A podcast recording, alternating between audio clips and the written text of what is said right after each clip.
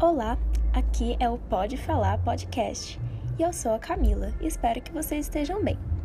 E vamos para mais uma resenha de um livro que vai dar o que falar, acredito que vocês irão gostar. Hoje falarei sobre o romance distópico O Conto da Aya, de Margaret Atwood. A história se passa num futuro muito próximo e tem como cenário uma república onde não existem mais jornais, revistas, livros nem filmes. As universidades também foram extintas. Não há também advogados, porque ninguém tem direito à defesa. Os cidadãos são considerados criminosos, são fuzilados e pendurados mortos no muro em praça pública para servirem de exemplo, enquanto seus corpos apodrecem à vista de todos. Para merecer esse destino, não é preciso fazer muita coisa. Basta, por exemplo, cantar qualquer canção que contenha palavras proibidas pelo regime, como liberdade. Nesse Estado teocrático e totalitário, as mulheres são as vítimas preferenciais anuladas por uma opressão sem precedentes. O nome dessa república horrível é Gilead, mas já foi também os Estados Unidos da América. Publicado em 1985, o conto da Aya tem claras inspirações da Revolução Islâmica de 1979, que transformou o Irã em uma república islâmica teocrática. Ao imaginar um país comandado por cristãos radicais, Margaret nos mostra as várias possibilidades de dominação que povos podem sofrer, independente de credos, raças ou culturas. E em momentos de fragilidade, as pessoas tendem a confiar naqueles que trazem as soluções rápidas, mesmo que para isso seja preciso sacrificar um pouco da tão valorizada liberdade.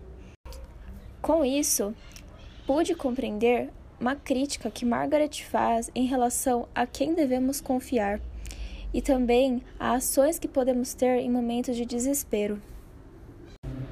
Em O Conto da Aya, os novos governantes, regidos por interpretações exageradas do Velho Testamento bíblico, excluem as mulheres da vida em sociedade, dividindo-as em casas com funções bem definidas temos as Martas, que são responsáveis pelos serviços domésticos, as esposas, administradoras do lar, as aias, com funções de reproduzir, e também as tias, que são senhoras que educam as mulheres para servidão e submissão. Assim, em Gilead, a mulher ocupa o extrato mais baixo da sociedade, sem direito a opinar, se expressar, ter sentimentos ou mesmo ser alfabetizada. Através de tudo isso, podemos ver que nessa situação é o homem que prevalece. É o homem que sempre vai ter o direito, que sempre vai ter a sua opinião válida e a mulher foi totalmente descartada.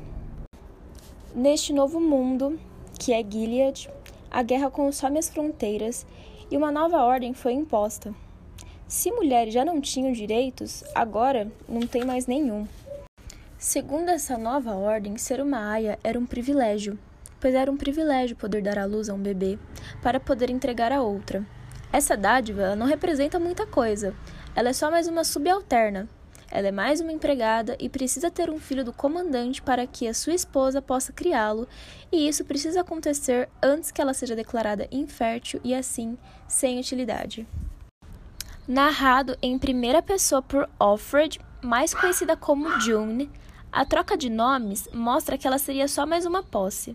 Dessa forma, June narra sua rotina na casa do comandante. Sua única função ali é a de dar-lhe um filho, uma vez que sua mulher era considerada infértil. Isso é algo até irônico, pois com o sucesso do livro, é, foi inspirado a produção de uma série.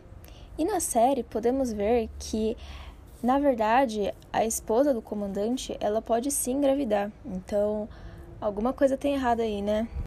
Mas apesar de aparentar ser um livro muito interessante, ele também traz uma quantidade enorme de temas pesados, como já dá para perceber, como o machismo, o estupro, o aborto, culpabilização da vítima, e por isso a sua leitura não é recomendada para todos.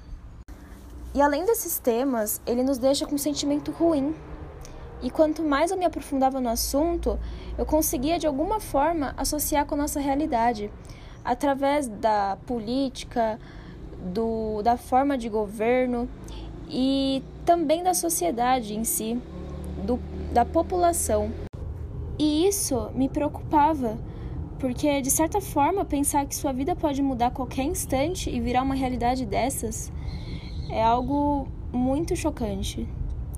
E uma das coisas mais marcantes é o fato da sua narrativa ser em primeira pessoa, fazendo com que eu me conectasse cada vez mais com a personagem. E isso me deixava muito agoniada. Este livro, ele inspirou a série The Handmaid's Tale, produzida pelo canal de streaming Hulu, e a produção possui os mesmos traços marcantes do livro, mas eu senti uma angústia maior ainda através da série, pois no livro você está dentro dos pensamentos de June, enquanto na série fica mais agonizante, pois conseguimos ver o que se passa em seus pensamentos. A intenção do seriado foi dar uma continuidade à história, já que o livro ele representa a primeira temporada da série, que agora está em sua quarta temporada. Dando um bônus em relação à série, eu acredito que seja uma das únicas adaptações que deram tão certo que considero até melhor que o livro. A série é rica em detalhes, mas acaba sendo mais forte que o livro. E para quem for começar nessa saga, eu não recomendo começar pelo livro, pois ele é de difícil interpretação e é necessário um conhecimento prévio sobre política e formas de governo, e muitos podem acabar se desanimando caso comecem a saga pelo livro. Então eu recomendo iniciar pela primeira temporada da série e logo após fazer a leitura do livro para absorver mais detalhes e informações que podem passar despercebidas na série. Este livro, ele não é uma obra para ser lida numa tarde de domingo para relaxar. Ele é uma obra que necessita de estômago e muita atenção para suas informações, alertas e também as mensagens ocultas que fica ali no meio dando um ar de mistério. E fora este livro, há também Os Testamentos, que também é escrito por Margaret, que se passa 15 anos depois dos acontecimentos do primeiro livro, O Conto da Aya. Mas este livro, diferentemente do primeiro, ele ainda não se encontra representado na série e há boatos de que comece a encaixá-lo ainda agora na quarta temporada que está em lançamento. Mas, apesar de todo esse conteúdo forte e chocante que é apresentado, é uma obra muito importante que me fez enxergar a vida com outros olhos e se eu fosse avaliá-lo com uma nota, com certeza eu daria uma nota 10. E ufa, depois de tanta história, acabamos por aqui. E esse foi o episódio de hoje. Eu espero que vocês tenham gostado e até o próximo episódio do Pode Falar Podcast.